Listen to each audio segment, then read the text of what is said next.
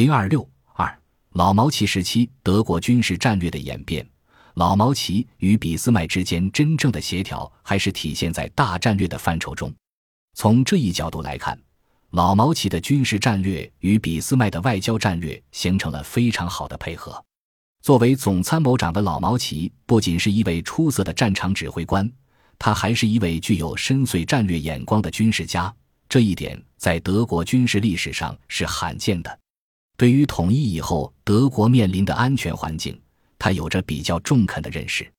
早在1871年4月，老毛奇就预见到未来德国将面临两线作战的困境，认为德俄之间在反拿破仑战争中形成的由王室纽带进一步加固的友好关系是靠不住的，普奥之间的敌对会被德奥之间的友好取代，俄德之间则会转向敌对。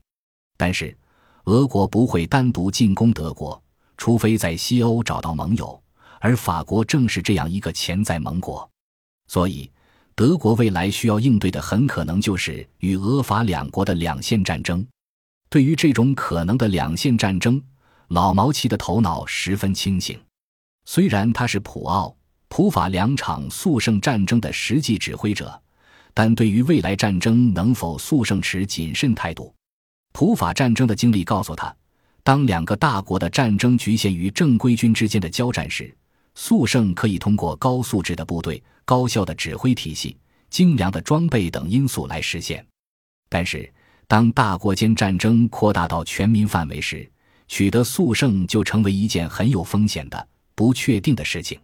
在一八七一年四月的一份两线作战计划中，老毛奇就指出。德国不能指望在西线以一次迅速而成功的进攻摆脱一个敌人，然后再去进攻另一个敌人。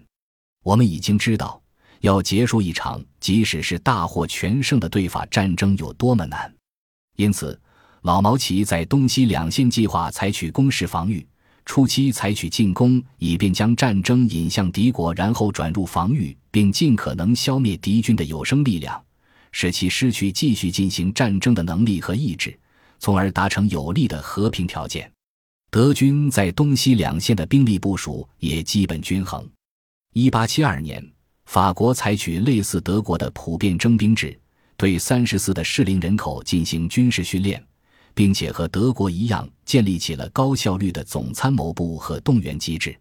这就意味着德军原先对法军在动员速度和部队规模方面的优势将被大大削弱。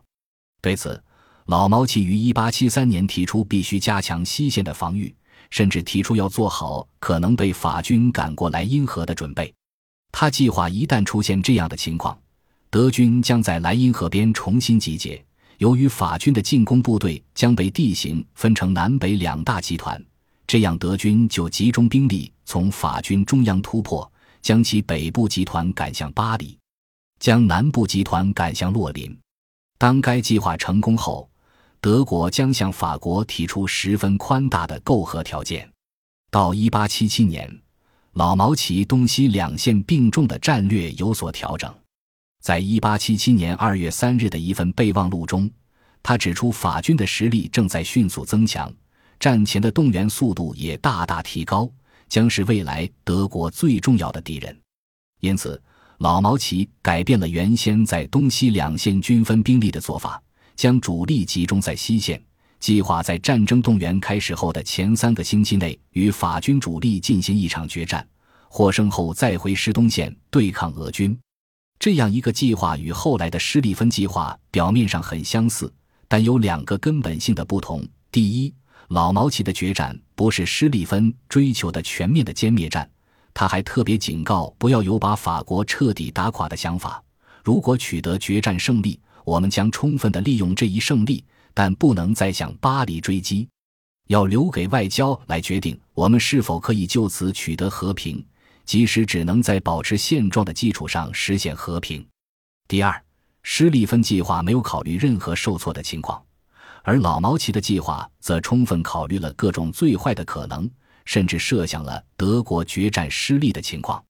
他认为，一旦决战失利，德军应后撤并进行防御，有必要的话，甚至撤过莱茵河进行防御。同时，部分兵力应转向东线，增援在维斯瓦河一线的德军，并粉碎俄军的进攻。但是，这种战略仍然不能令老毛奇满意。随着法军实力的进一步增强和法国在德法边界的防御工事区基本完成，他认为在西线进行战略进攻的成果不大。相反，由于法德边界，特别是福日山脉和比利时之间的法德边界比较狭窄，德国又建设了坚固的防御工事，同时莱茵河又是一道天险，因此德军在西线的防御作战拥有十分有利的条件。老毛奇判断，在西线立即发动一场战略性进攻将是一个错误，将白白放弃由战术性的防御带来的有利因素。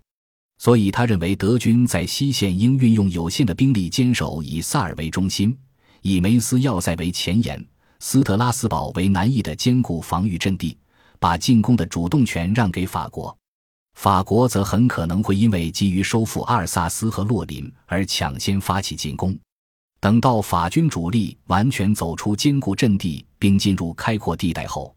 德军将依托坚固工事向法军猛扑。在这种情况下，老毛奇认为德军进行成功防御还是很有把握的。但即使如此，他还是认真地考虑了德军防御失利的可能性，并计划在不得已的情况下撤往莱茵河。并使撤退的三个军在从美因兹到法兰克福之间的美因河后面重新集结。当然，老毛奇在西线所计划的也不是一种消极的防御，而是一种攻势防御。他指出，即使面对实力占优势的敌军，我们也应在撤过莱茵河之前，在河的西岸冒险进行一场战役。在东线，老毛奇则计划进行战略进攻。他认为。在东线长达七百五十公里的德俄边界上，要有效实施防御作战是不现实的，然而却适合实施战略进攻。特别是德国的东普鲁士，实际上构成了一个战略上的突出部。如果进行防御，就很容易遭到包围和分割；如果用来进攻，则有利于围歼俄军在俄属波兰的主力部队。他认为，考虑到俄国的幅员，进行歼灭战战略不可能像对法国那么有效。德军任何这样的企图都可能变成徒劳无益的攻势行动，但是，如果德军对俄国在西部诸省的军队进行一系列沉重打击，并有系统、有步骤的鼓动臣属俄国的民族起义，那么俄国继续进行战争的动力将被有效瓦解。这样，俄国很可能就会愿意谈判结束战争，特别是如果德国能够提出合理条件的话。关于后一点。老毛奇深信德国可以做到，因为即使在最为成功的战争以后，我们也没有什么可以从俄国人手里拿的。他们没有钱，而我们又不要土地，因此，只要德国追求的是有限的战争目标，对俄取得一场耗时相对较短的胜利是可行的。而一旦俄国退出战争，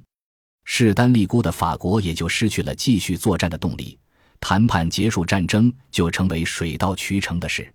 总体上看，从1879年开始，老毛奇的军事战略可以归纳为他自己的一句话：“如果我们不得不在相距150英里的两条战线上作战，我认为我们应充分利用在西线有莱茵河和坚固要塞区的优势进行防御，同时集中其余力量在东线实施进攻。而在兵力分配上，东西两线仍然是比较平衡的。”即西线三十万人，主要依托坚固阵地防御，以挫败法军的攻势；东线三十六万人，主要采取机动作战，力求粉碎在科夫诺和华沙周围的俄军主力。随着一八七九年德奥同盟的签订，德军在东线实施战略进攻的条件变得更加有利。老毛奇虽然怀疑奥匈军队的作战能力，但还是履行了一个盟国总参谋长的义务。从1882年开始启动与奥匈总参谋部的对话，最终由他的副手、陆军军需总长阿尔弗雷德·冯·瓦德西与奥匈总参谋长弗里德里希·贝克形成了一个联合进攻俄国的方案，规定德军从东普鲁士，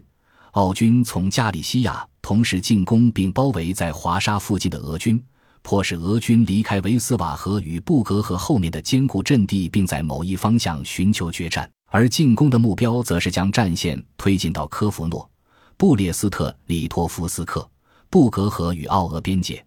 实际上仅仅是将切入德奥之间的俄属波兰这一突出部削平。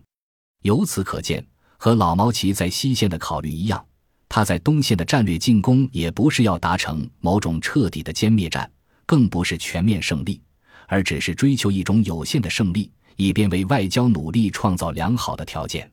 所以，老毛奇的军事战略可以概括为两条：一是战略目标有限。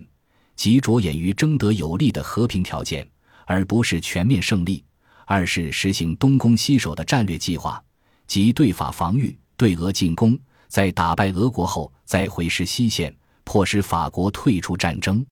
这两条相辅相成，缺一不可。而后来的施利芬计划所抛弃的，恰恰就是这两条。